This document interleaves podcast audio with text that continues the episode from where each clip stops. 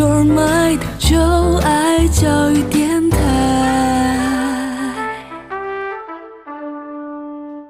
接下来，请听《为台湾文学朗读》。在文学的海洋里，一波波浪潮不断涌起、消退，但总有一些值得世代珍藏的作品，宛如粒粒珍珠。散发着温暖、润泽的光芒，让我们一起聆听文学的浪涛声，为台湾文学朗读。欢迎大家收听《为台湾文学朗读》的节目啊，我是主持人红红。这个节目是由中华文化总会、教育广播电台以及联合文学共同制播。今天非常高兴能够邀请到小说家沃夫啊来这边跟大家呃一起聊聊。沃夫其实他的创作量其实还蛮丰丰沛的哈，呃算是台湾少数呃专攻类型小说写作的作者，但是他类型小说其实跟一般的关怀很不一样，我觉得他有很强烈的社会关怀，很强烈的议题意识啊。呃，那这方面就让他的小说跟一般类型小说很不同，而台跟台湾这块土地跟台湾现在这个社会息息相关。啊，呃，那沃夫你好，是鸿鸿兄好，各位听众朋友大家好，好，我是沃夫。那要不要先谈谈你自己的文学历程？你是怎么样走到写小说这条不归路上面来？嗯，我觉得跟大部分的创作者应该是很类似，就是喜欢喜欢读小说。对对。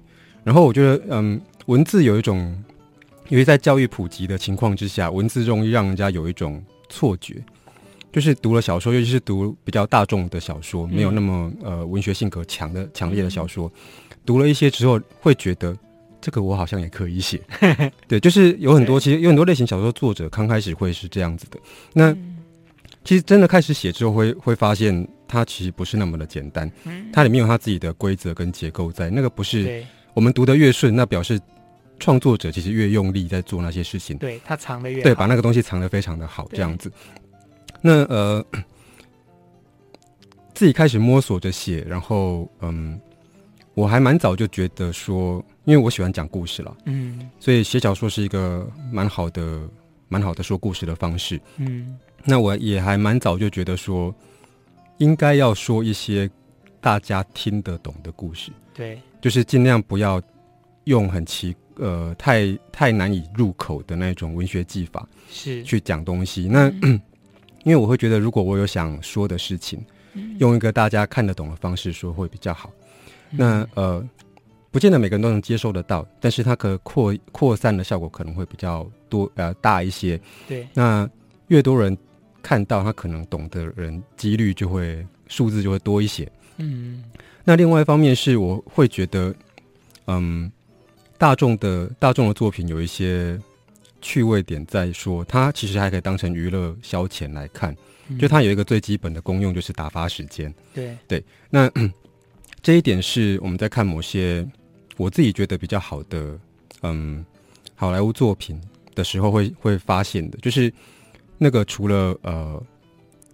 好的好东西就应该，但是除了打发时间、娱乐、声光效果之外，它其实里面有一些比较深的东西藏着，嗯、然后我们再再去想一下这样子。我会希望说尽量去创作像这样子的东西。那一九九九年出了第一本书，嗯哼，对。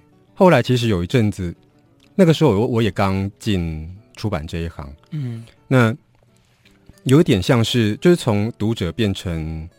呃，供应端就出版端的时候，其实会有蛮大的落差。嗯，你会发现，呃，呃，写作是怎么回事，然后出版是怎么回事，那国内的市场状况是怎么样？那我觉得在二十大将近二十年间，我大概在出版这个环节的各个单位都待过了。嗯哼，就是从最上最上游到最下游这样子，然后待过，那会我会觉得对出版环境有一些看法。那这个看法，我也会觉得。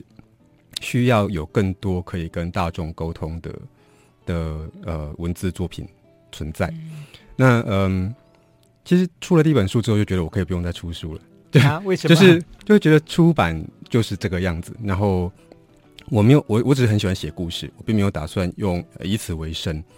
对，那 写我我工作的状况就是，我希望好好的工作，然后我就可以开心的写故事，那个就是生活的乐趣。嗯、那只要能写故事就好了。那 所以反过来说，会变成呃，有人会说工作很忙，为什么回家还要写小说？但事实上，对我来说，写小说是重点啊。我就是为了写小说还是工作的，所以 对，所以我如果不写，那就那就那就工作就没有意义嘛。对，那就本末倒置啦。对我就是为了这个事才去工作的嘛。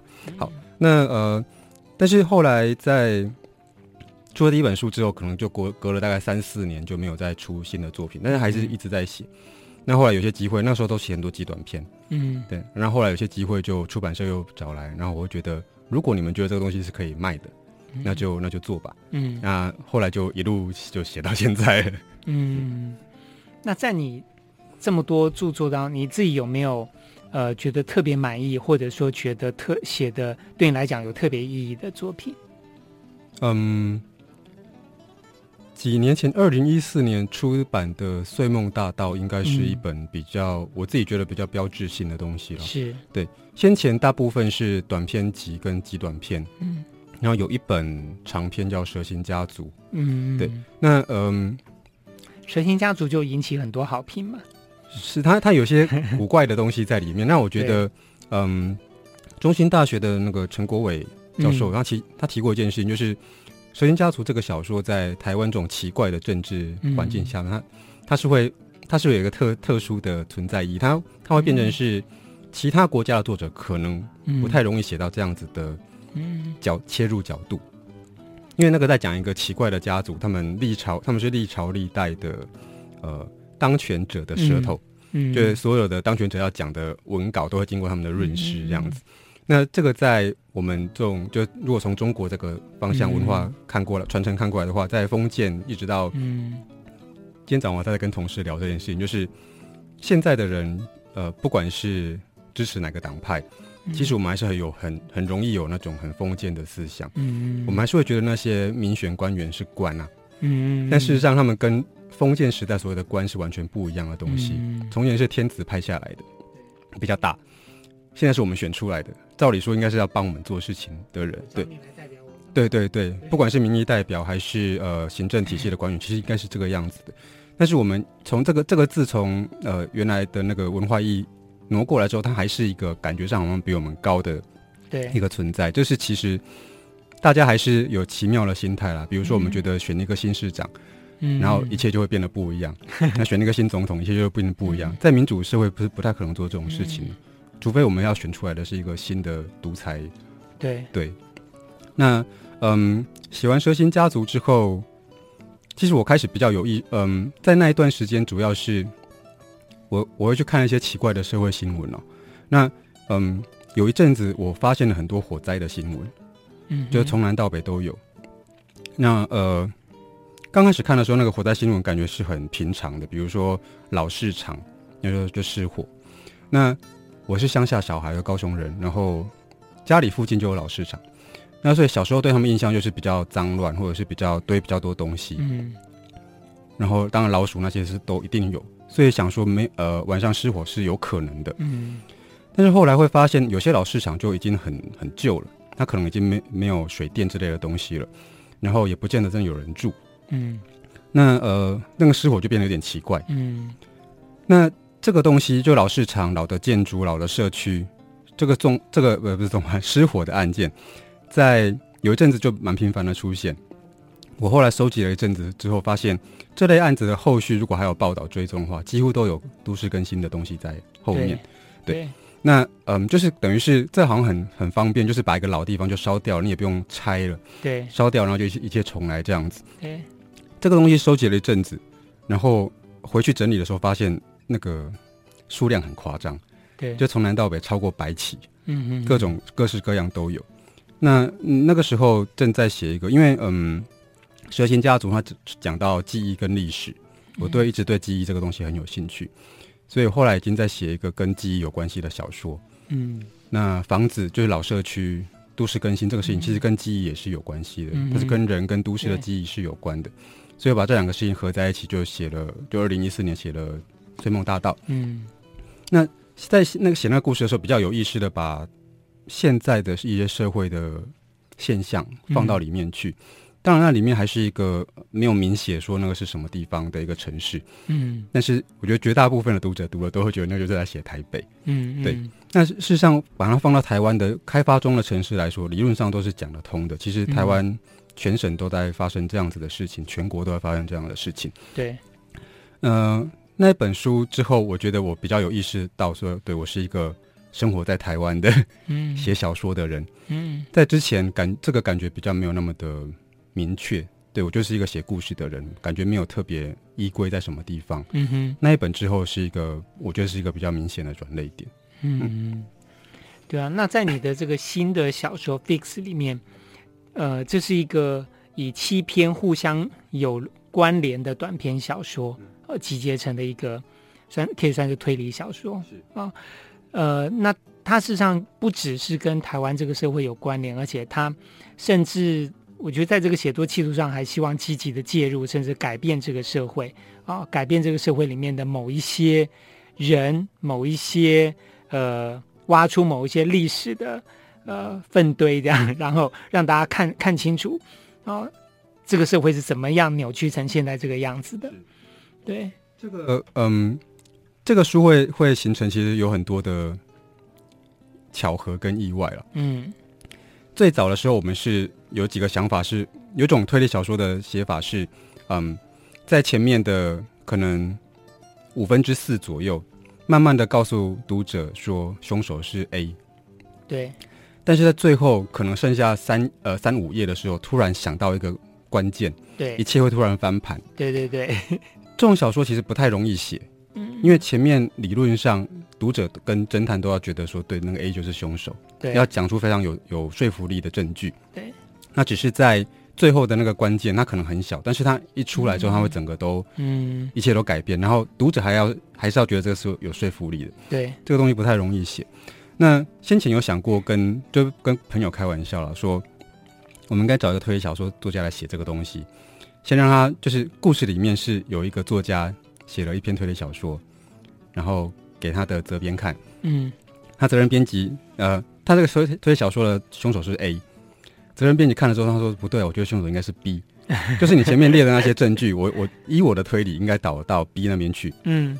然后作家后来就被责任编辑说服了，嗯，他就去改了后面的情节，嗯、然后把凶手写成 B，嗯，然后这两个人去找总编之后，总编看一看说，我觉得应该是 C 呀、啊。好，那 这这呃这两个人又被说服了，然后把凶手改成 C，结果最后呃他们送印啊、呃、要送印之前要先做排版的工作，嗯、就排版的呃工人跟他们说，这个看起来应该是 D 吧，对，我们想写一个这样有有点趣味的小说。是。然后另外一方面是，其实我觉得我们刚提到说，我刚开始写小说的时候，它有点像是这个，我好像也可以写，然后就开始写了。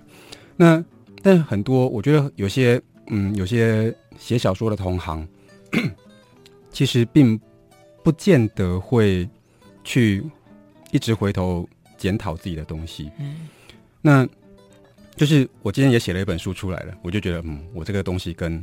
某某名名家是一样的，我们都写了一本书了，嗯、但事实上里面可能有很多细节是完全不同的。就是这个书，我的故事为什么不如人家？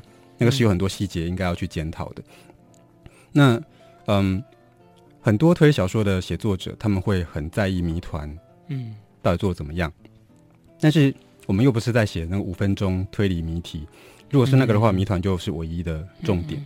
但是好的推理小说，其实好的小说。一切呃，角色、场景、情节、主题，这些都是很重要的，不能只顾谜团，然后把不合理的角色塞进去，嗯、让他们做不合理的动作，那个故事就会变得很难看。嗯，这个东西会，我会跟一些，比如说上写作课的时候，跟学生提到这个东西，但是我一直希望说，有机会的话，我去写一个用小说讲怎么写小说。嗯的这样子的小说来跟他们说，其实应该这样做。嗯，谜团在那边很重要，但是其他，比如角色的个性啊，嗯，那场景在这边是不是适合之类，要全盘去考虑它，小说才会是对的。嗯、那呃，在去年就是二零一六年的年初的时候，嗯，我正在跟魏晨合作我的上一本长篇叫《抵达梦土通知我》。嗯，那那个时候，嗯，卫城的总编辑钟瑞林问我说：“有没有兴趣去知道一下郑信泽的案子？”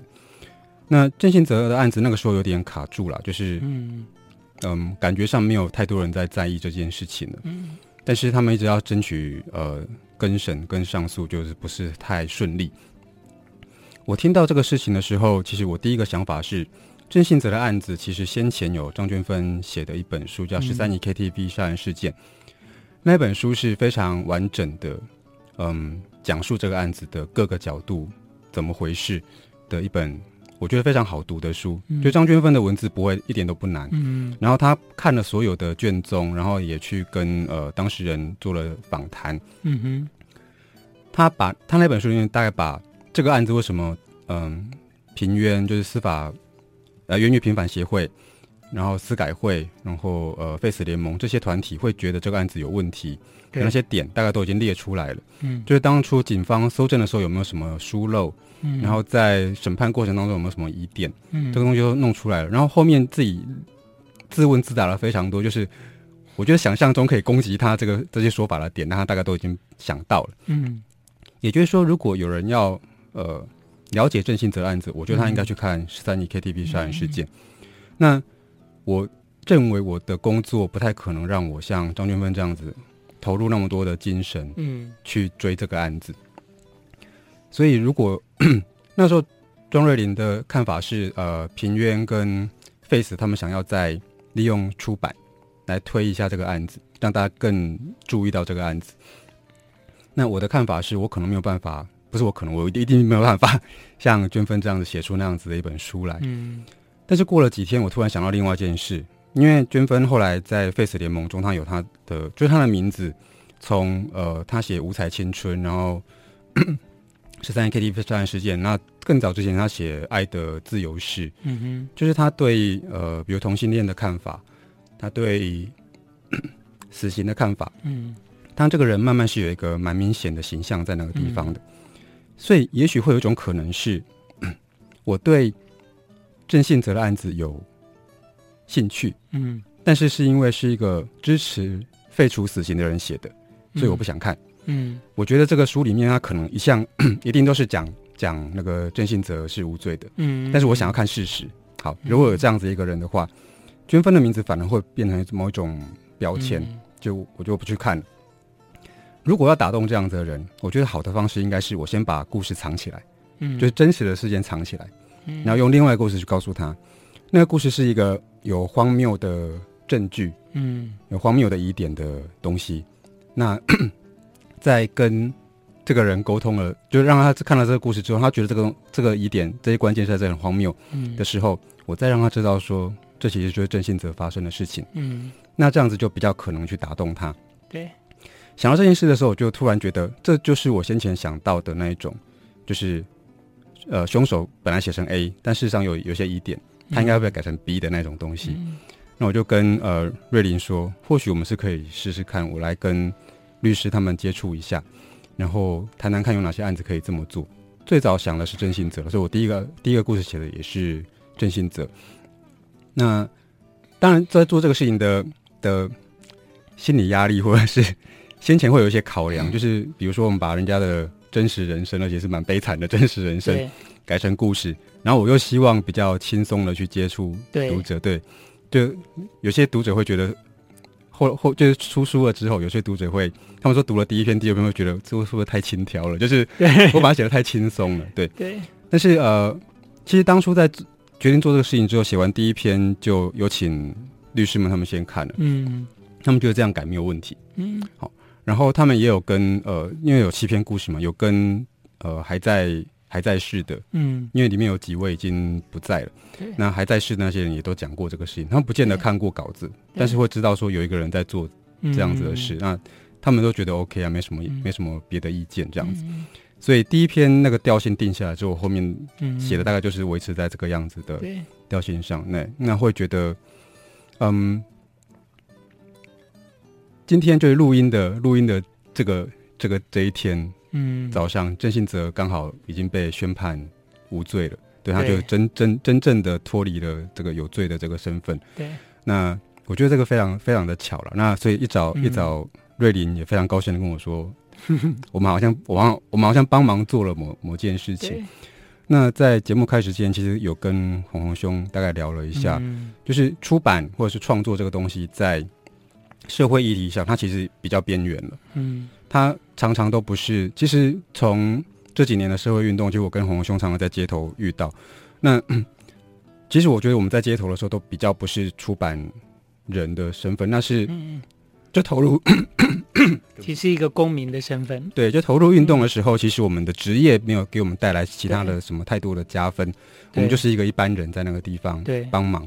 但是在我们自己的专业里面，我会觉得，嗯，出版或者创作，它其实是接触跟连接人群的其他更多人群的一种方法。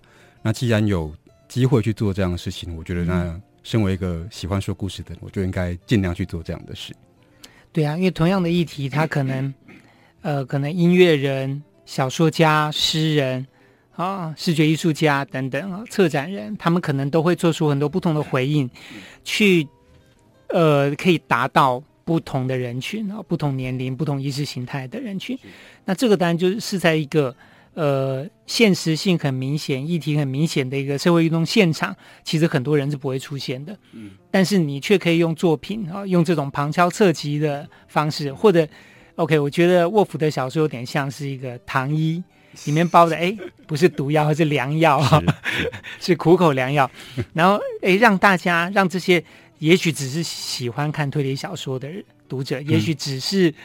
想要找茬的人啊，他看了这些小说，哎，他对这个事件会有多一些不不同层次的理解。是，对，我觉得这个是一个蛮蛮有趣的事情。就一方面，你写的还是一个小说，嗯，是一个艺术创作，但另外一方面，它的它的社会功能，或者说至少是你的那个意愿，它是非常的强烈，非常的有趣的。是，我觉得这个在一些读者的回应当中，会觉得。这方面的希望似乎有一部分是有达到的。嗯，对，有一位那个、嗯、PTT 上面的名人叫藏书界的竹野内丰，啊、哈 就是他在呃，他是一个藏藏书家，就年纪比我再小一些的藏书家，嗯、叫黄正南。嗯、那 他出了一本书叫《史上最有梗的台湾史》，就是用一个很乡民的方式在讲台湾史的。嗯、我觉得那个很有趣。嗯、那他前阵子读了这个书，嗯，然后。他是说，每读一个故事，他就会停下来去 Google 一下，到底这个案子是怎么回事。对，对，对，对，然后在查的过程当中，他也会发现说，有些事情，比如说，呃，八零年代很有名的陆政撕票的这个案子，嗯，我们都觉得好像已经就那样好像结案了。那事实上，一直因为尸体一直没找到。对。然后，呃，邱和顺就是里面的主嫌，到现在还在对还在被关。他他的他他被关的时间大概创纪录，大概三十年了。对。那。他会突然发现说，其实有很多感觉上新闻热潮一过，我们就把它放在我们的人生外面的事情，它其实都还一直在发生。但这些是那些当事人他们自己的人生，不管是呃被冤屈的嫌疑犯，还是受害者，还是受害者家属，这些都是这样子的。对，对，这方面其实，嗯，我觉得这个东西就是社会社会议题或者社会事件，有的时候。影响的东西，它可能很细微，嗯，但事实上比我们想的还要深，还要广，嗯，就有的时候我在在跟就是在一些讲座上跟演讲者们，尤其是年轻的演呃，跟跟听众们，尤其是年轻的听众们讲到这个东西的时候，我都会问他们一些，比如说他们知不知道李师科？嗯嗯嗯，如果很年轻的听众可能就不知道，就是那是一个八零年代的银行抢匪，嗯，但是我说，那你们有没有发现过，你们走进银行的时候会在柜台旁边？看到一张贴纸，或者是看到一个立牌，上面写“请脱下安全帽跟口罩”，那个就是李师科当年犯案之后，因为他就是用那个装束去犯案，对，看不清楚脸，所以那个就是李师科当年犯案之后银行多加的一个东西。对，那个东西已经变我们日常的一部分，嗯、但事实上它的起因跟某个案子是有关的。嗯，那也李呃李世科那个案子还引还还有。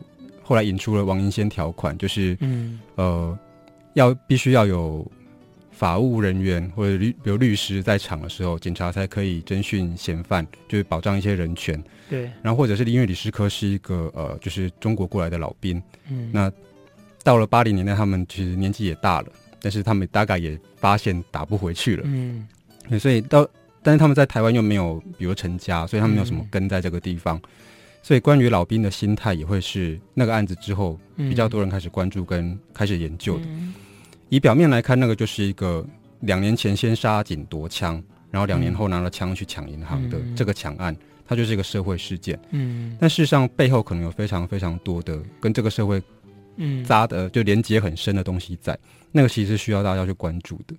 对呀、啊，也没有动机是孤立的啦，没有人是孤立的，对他都有他的成因。那这个成因事实上就跟整个社会的脉动息息相关。是。对，只是当我们在新闻上看到他的时候，我们就是看到一个单一的爆点。对，好，然后之后他就被解决或被消失了。对，然后感觉上那就是一个他人事啊，但事实上，在一个社会里面，很少什么事情真的是他人事的。对，对，大部分都是有关联的。嗯，那当今天我们觉得说，比如精神障碍者放在放在一般生活中好像很危险，那把他们就把他们切出去隔离起来，那是一个解决方法。嗯但它其实不是治本的方法，它就是一个治标的方法而已。今天我们看到，呃，不管是嗯，比如说像郑捷那样子的案子，嗯，还是今天终于无罪的郑信哲这样子的人，嗯，这些人的人生其实有一部分跟我们都是有关有关系的。不管他他们是因为比如社会阶层的问题，或者是家庭教养的问题。嗯，或者是呃教育制度上面的倾压的问题，这个一切一切都是跟我们可能有关的。嗯、我们只是运气很好，嗯，没有变成那样子的人而已。对。对，那我觉得故事故事轻松的一面是它就是个小说啦，就是故事是小说里呃我的 fix 这本小说是小说里面有的小说，嗯，所以它感觉上不会那么现实，它就不会那么的沉重。那它也还有被修改的可能，嗯、就这里面的这几篇小说后来。创作者都决定说：“对，那我要做一些修正。”但是现实生活中是没有这个，对就被关了三十年，他就是被关三十年了。对，对我们就算就算让他无罪了，他还是被关三十年了。这个是很很现实的事情。但是现实里面应该是我们尽量大家集合大家力量，尽量去想办法去正视这些事情，然后讨论这些事情。嗯，我觉得立场不同也无妨。嗯，越多人讨论，他越有可能把。呃，趋近于真相这样子，对，对。那我们把事实找出来，才知道怎么样才是一个比较好的、对大家有利的解决方式。嗯，对呀、啊。其实沃夫刚刚提到这本小说，就是在里面有一个修改的可能，因为这这本小说其实是一个蛮后设的关于推理小说如何写作的一本呃范例吧，哈。有有一点像是对，对。那里面其实每一篇的人物，那个写作者其实都不一样，嗯，也有那种。呃，成名作家对名作家老鸟这种，然后也有刚刚第一个刚刚开始写作，受了男朋友的鼓励，然后就不服气，我就开始写作这样的的作者哈。那这里面形形色色的人物，然后他们。他们写的小说呢，就都不约而同被一个神秘的叫做阿鬼的人啊、哦、所探测到，然后就开始跟他讨论哦。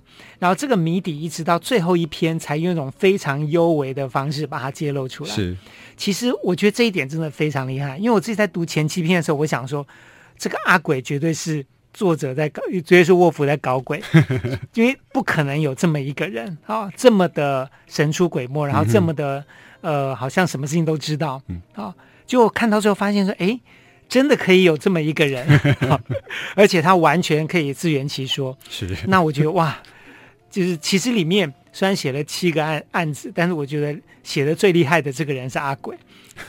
是，对，他埋的最深，而且真的我相信没有人能够猜得出来他是谁。前面其实，嗯，关于他的身份，这先先先前有跟。就跟朋友们来讨论那个呃几重不同的解谜方式的那个时候，对，其实我们有想过，在一本书的出版过程当中，其实会接触到的人非常的多，嗯哼，只是我们绝大部分会想到说会读书的人，其实只有那其中的几个，对，其他几个好像不见得会读，或者他们可能读的不是太太认真，对，但事实上这一条线下来。会碰在书还没有到读者手上之前，会碰到书的人其实非常的多，嗯，这是一个趣味点。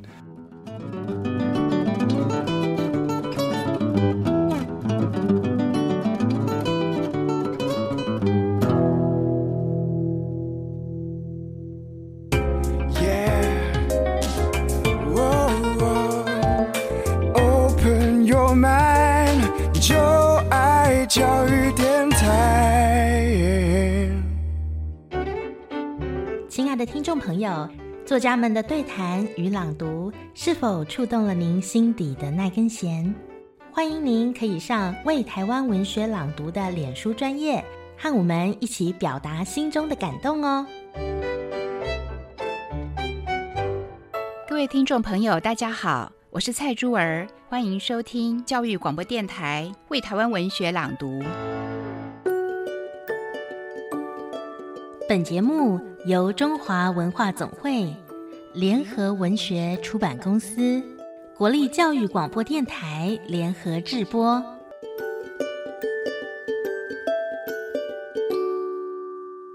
秉烛夜谈，我是红红，今天非常高兴能够邀请到小说家沃夫。里面有几篇其实是因为发表在网络上，对。然后阿鬼就借网络的方式跟这些人联络了。对，发表在网络上这个是另外一个趣味，就是我们完全不知不知道我们的读者对是谁在哪边。对，其实我们卖去书店其实也不知道，但是我、嗯、我们老老是觉得从前跟读者们好像有一个比较实际的连接。嗯、网络上面没有透过购买行为发生这个东西，好像比更更广阔，嗯、然后更。没有边际，不知道这到底是到底是怎么来的。嗯，那这个东西其实也会有呃，就是阿鬼存在，就是存在在这个时代的某个我觉得特殊的意义了。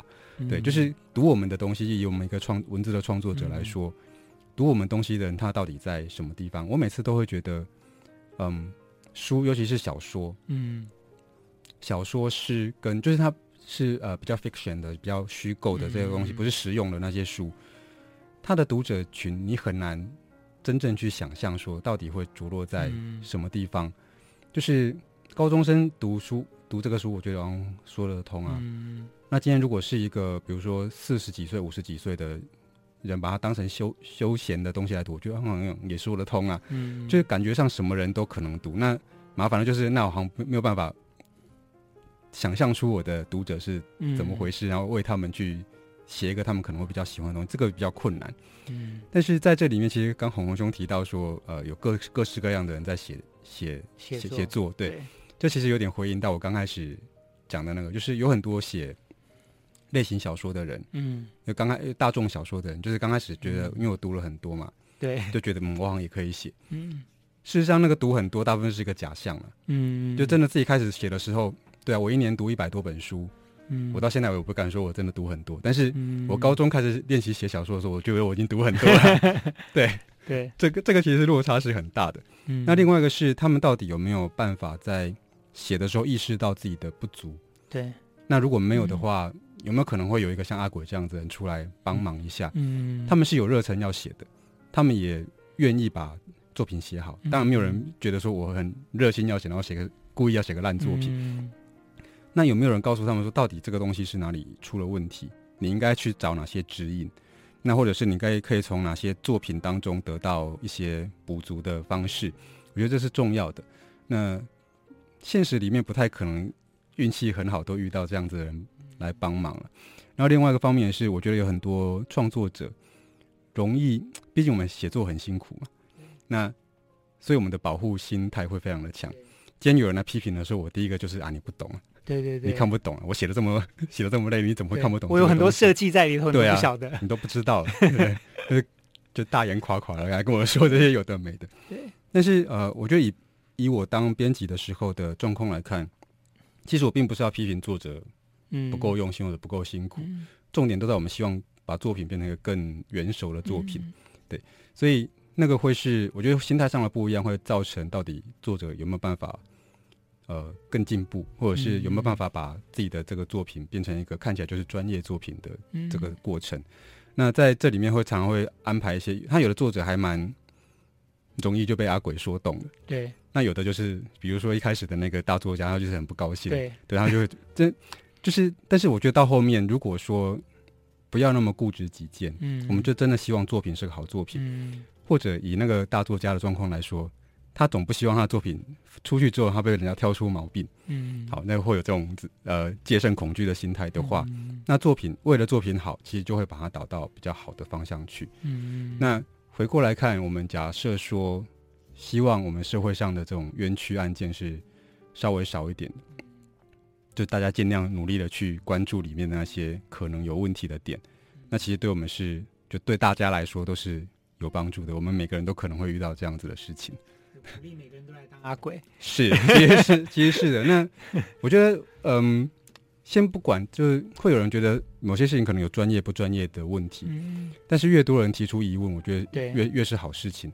对，越多人提出疑问，然后有越多人出来解答，然后从不同的方式去去对。互相的辩论，对，这是好事。对，对其实我也经常遇到那种状况，就是说，其实太倚仗专业的人，有时候会欠缺尝试。是，对，很明显，河南的问题上面很明显。对对对对，那反而有时候你靠尝试就能判断的，那个判断反而是最精准的。是是，对啊，因为专业有的时候会会囿于自己的那个专业领域的计算了。对对，但是事实上。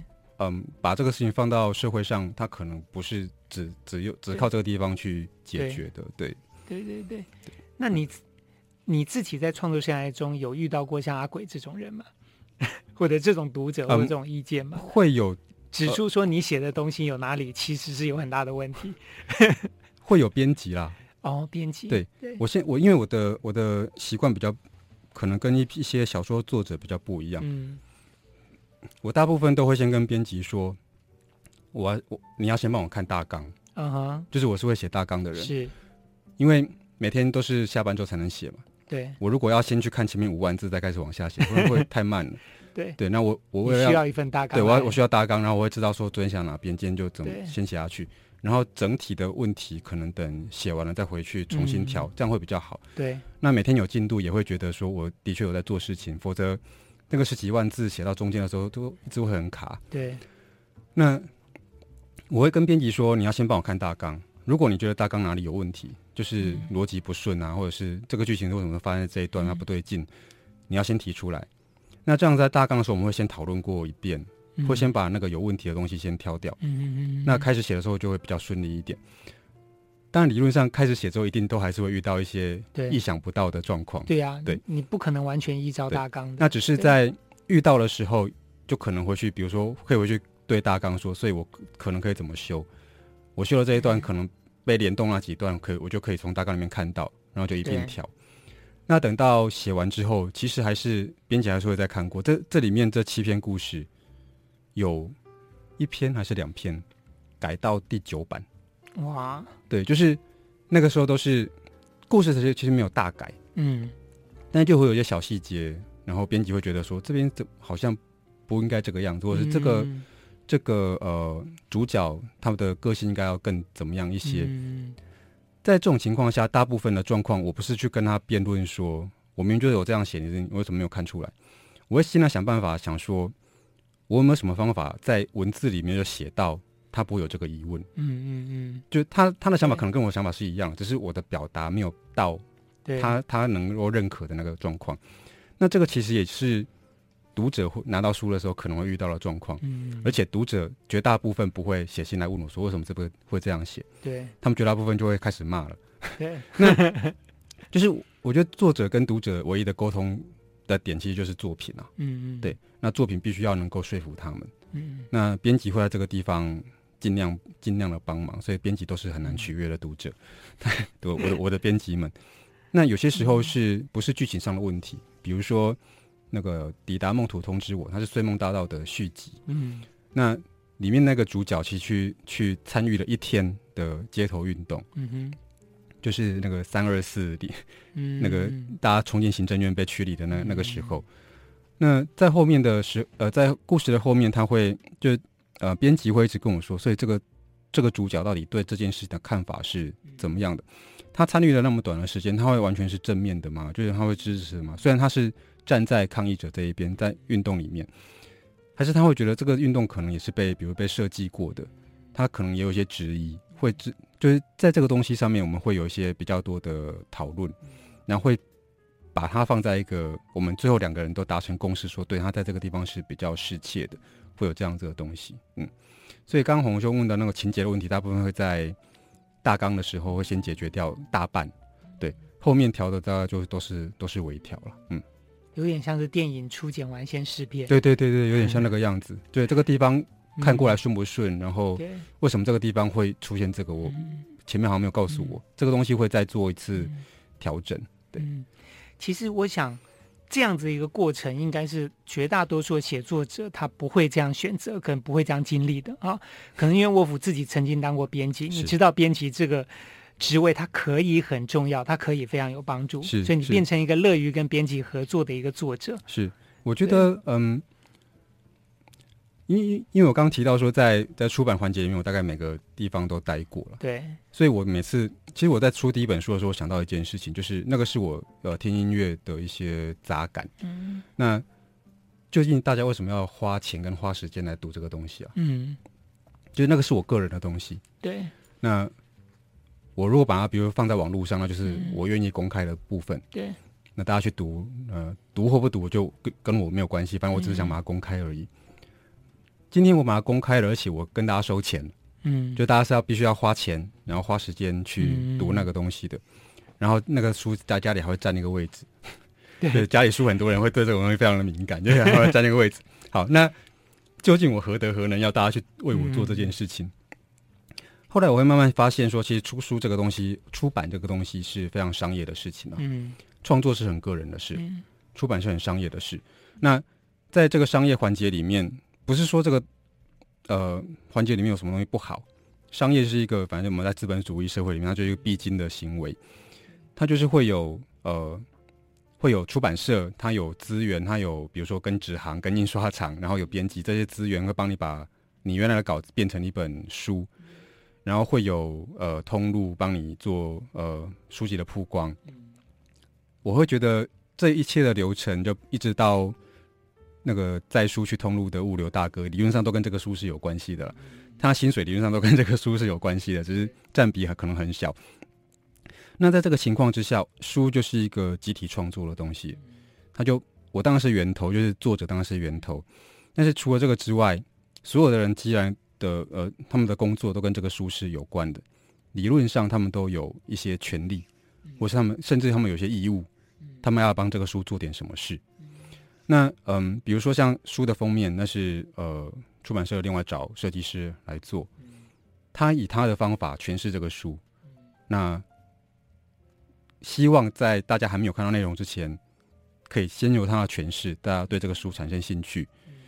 编辑在编书，尤其是纸本书的时候，电子书比较没这个问题，但纸本书它就会有，它必须要考虑到天地的问题，它会要考虑到纸质的问题、纸的颜色的问题、思想的问题，就是。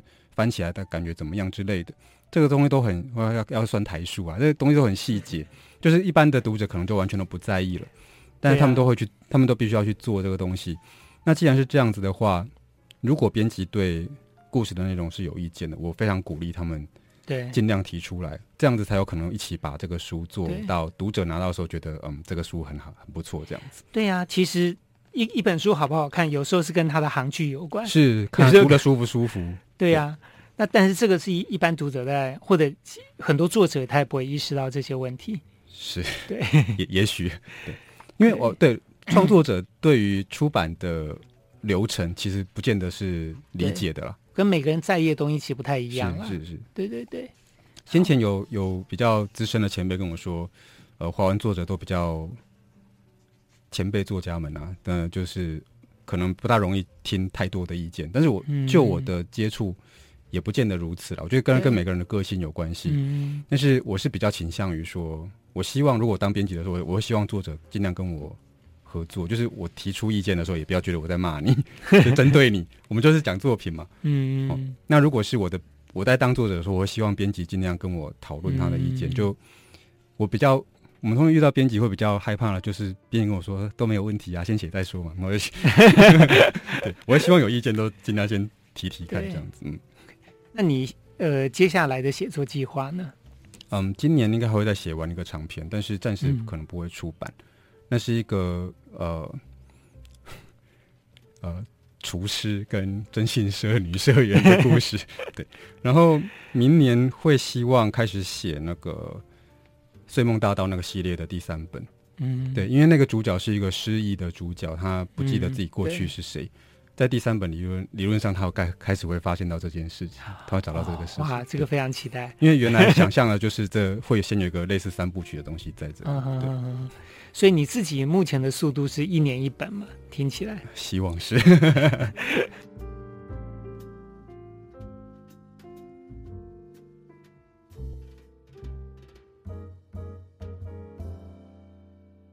我为你朗读。这是《Fix》这本短篇小说集的第一篇，篇名叫做《敲木头》。嗯，这一篇故事在说有一个颇负盛名的国内的文学大师，正要出版一本嗯结合社会议题跟文学技法非常厉害的推理小说。但在出版之前，他在 email 呃，就晚上在 email 收 email 的时候，收到了一个不知名网友的来信。指出这个推理小说的推理有重大的瑕疵，那这个老师非常的不高兴，因为第一个是书还没有发表，所以这个人不太可能已已经读到稿子；第二个是他自认为我的呃整个设计是非常缜密的，不会有你说出来的这个问题。但是在两个人的互相呃信件来回跟互相攻击没有了，主要是老师在攻击这个网友。的状况之下，他慢慢的被说服了，发现我的呃他的这个一厢情愿的推理，的确可能是有些问题的。那也从呃这个网友提供的一些很小的线索里面，找到了他可以怎么样去修改，让这个故事变成一个呃更完整的故事的这个方法。那这个是整个七篇小说的第一篇，后续的大概每一篇都有类似的这样的架构，有一个。呃，写作的人，然后这个不请自来的网友叫做阿鬼，就会跑来指指导他这样子。那以下我们先开始念，嗯，敲木头的其中几个段落。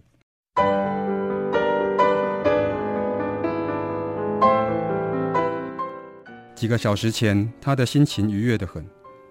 他在国内文学界颇负盛名，学生时期就横扫各大文学奖。彼时，老一辈作家视他为文坛新支柱；现在，新一辈作家视他为当代掌门人。他的作品不但纯文学界赞誉有加，普罗大众也读得津津有味。在这个阅读习惯日渐凋敝的时代，他简直是出版业的救世主。因此，当他宣布新作将是一部反映社会现实、兼具文学深度及推理趣味的小说时，所有读者都在引颈期盼，虽然只公布了书名，但网络上已经充满各式猜测及讨论。面对即将问世的大作，出版社自然不敢怠慢，不干不但在小说还没上市前就安排了各式行销活动，也早早谈妥了通路预购的时程和媒体采访，包括刚刚结束的那个茶叙。说是茶叙，但席间没喝什么茶，倒是开了好几支红酒。他坐在单人沙发上，出版社发行人、总编、主编、责任编辑、企划、记者，以及不知透过什么关系夹混进来的书迷，在周围或站或坐。这是个轻松的场合，也是个唯他独尊的空间。请问老师，您的这本新作为什么会叫做《敲木头》？一名记者发问。敲木头是国外的一种习俗。他露出面对群众时的招牌微笑。英美人士认为，触摸木质十字架或者木料，可以驱逐厄运，带来好运，所以讲 “knock on wood” 或 “touch wood” 有祈愿庇佑的意思。在我的新书里头，主角是个从国外回来的侦探，所以他在查案遇到瓶颈时，就会想要敲敲木头。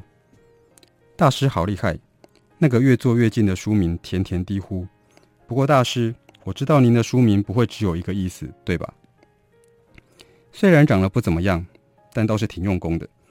他心里想着，弯起嘴角：“没错，我会取这个书名，的确还有别的含义。”他顿了一下，看看所所有人等待的眼神。不过这是阅读时的隐藏乐趣，所以等大家拿到新书，再仔细想想吧。没有听到答案，但大家都泛起一种。我这么聪明，到时一定读得出来的微笑。可是他现在完全笑不出来，因为他觉得荧幕里的那封电子邮件散发出满满的恶意。这封电子邮件来自他不认得的信箱账号，寄件人没有署名，开头的提称语很客气地称他老师，但接下来的内容一点儿也不客气，直截了了当地指出《敲木头》这本小说具有重大瑕疵，根本算不得什么好作品。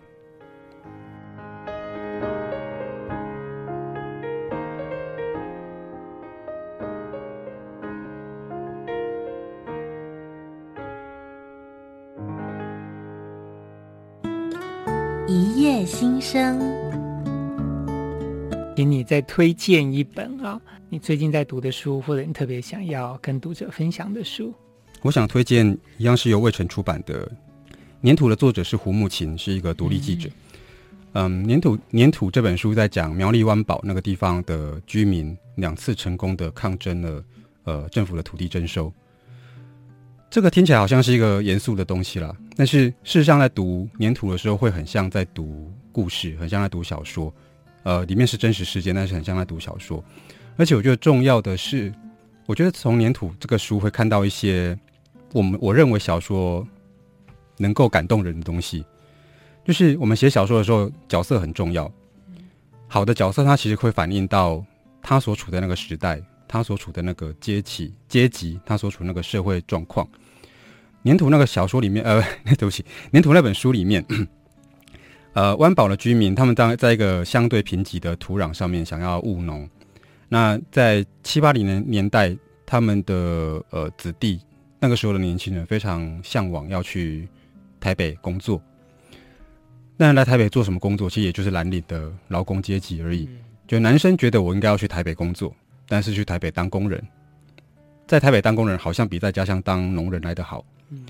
然后女生的想法就是我要去呃工厂里面当女工。这个东西其实呃虽然都是小人物的生活历生活历程，但事实上从从人的身上你就会看得到台湾的发展的过程。嗯。那以及在这样的发展过程当中，为什么这个地方会是被倾压欺压的？嗯或者是为什么政府当局会选择说，那我要在这个地方，比如说我们会为什么在高雄埋呃天然气的管线，好、哦，然后为什么会中钢、中油、中船这些重工业通通会在高雄？这跟苗栗湾宝那个状况是类似的，就是当权者他们会想想一个方法，说这个东西是对你们好的，让我们把这个东西放在那边，你们的就业会增加，你们的地方会更活络。但事实上，是不是真的是这个样子？这其实很难说。嗯。那在小人物的生活里面，其实我们会看得到台湾的这大概三十呃三五十年的发展跟变化。那也会看到他们怎么样团结，或者是怎么样不团结，那以至于外面的力量可以去进呃试图去破坏他们，或者是去欺负他们。那。湾宝的状况非常的特殊，我觉得它跟台湾其他乡镇比起来，他们算是非常早有自觉，然后觉得我们要一起来抵抗这件事情的一个地方。那这个是一个我觉得是一个非常好读的，可以把它当成小说读的一本书。那事实上，它也有非常多详实的资料，关于嗯相关的案子，然后关于历代的政府官员到底是怎么样去面对他们的抗议，那以及这些。湾宝的居民们现在在干什么？我觉得那是非常有意有意思，然后非常重要的史料。嗯嗯，所以我推荐大家可以去读一下这本书。其实读的时候是呃是没那么沉重了，但是它其实它其实是一个沉重议题。但读的时候其实是可以很很流畅的把它当小说这样读过去的。嗯，对。其实台湾这些年来的那个纪实写作哈，我觉得有非常长足的进展。是我记得在我们。我自己在年轻的时候在读书的时候，其实那时候读到像是冷血这样子的作品啊、然后就会想到说，台湾其实根本没有人写这种东西。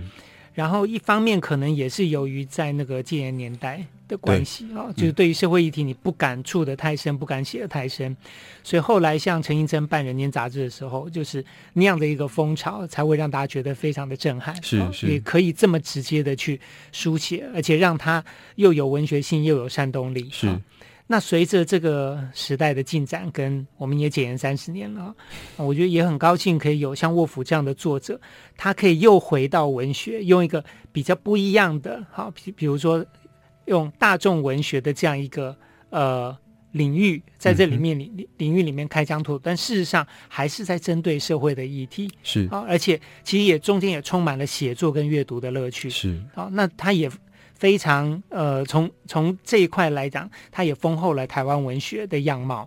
是我希望是可以，其实写这个写这个东西，追根究底还是喜欢讲故事啦。对对，那在讲故事的当中，我会觉得讲故事的人有一些嗯责任是。我们其实是一个观察者跟记录者，嗯，我觉得不管用什么形式讲故事，人都一样，就是剧场也好，电影也好，诗也好。呃，虽然写的东西不见得是完全写实的小说，有可能写科幻啊，写写奇幻啊，写武侠小说，但是理论上这些东西都反映了当时我们看到的某个社会现象或者社会的现实。我们把那个破片变成某个印象，换到转换成我们的作品。嗯那既然是这样子的话，台湾到底这几年发生了什么事情？嗯、对我来说就是就是重要的、嗯。那这几年发生的事情跟先前到底怎么回事是有关联的，就是那是一个历史延延续过来的东西，所以这个对我来说就会是就会是重要的。那把他们想办法融合到故事里面去，对我的创作来说就会是重要的。那那从这这个方面会变成到底他们对读者是怎么样，或者是对台湾的文学到底有没有占一个地方？我。一开始其实是没有那么没那么严重的去想它了，对。但是呃，如果有的话，我会觉得非常的高兴。那没有的话，我觉得我好歹很对得起我自己。我我觉得我 这回写的故事还蛮好看的，这样子。对，你是个非常棒的说书人，谢谢。其实就像纪录片是纪录片，但是剧情片也是纪录片，是对它一事实上也是一个社会上面呃各种现象、各种心态的反应。是。那从沃夫的小说，我觉得我们当然可以更。清楚的了解这一点。今天非常谢谢沃夫来到节目。本节目由中华文化总会、联合文学出版公司、国立教育广播电台联合制播，为台湾文学朗读，倾听来自文学、来自心灵的声音。谢谢您的收听。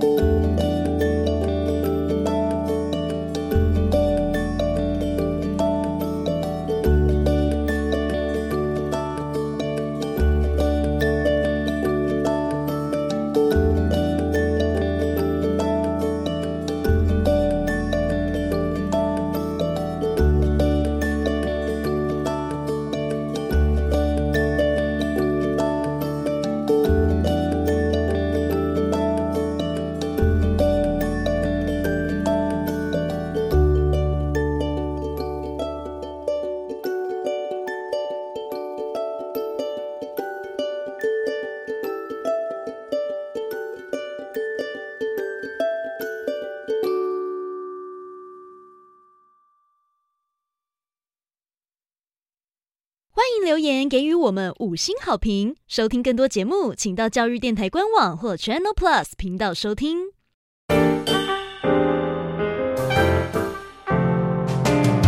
Open your mind，就爱教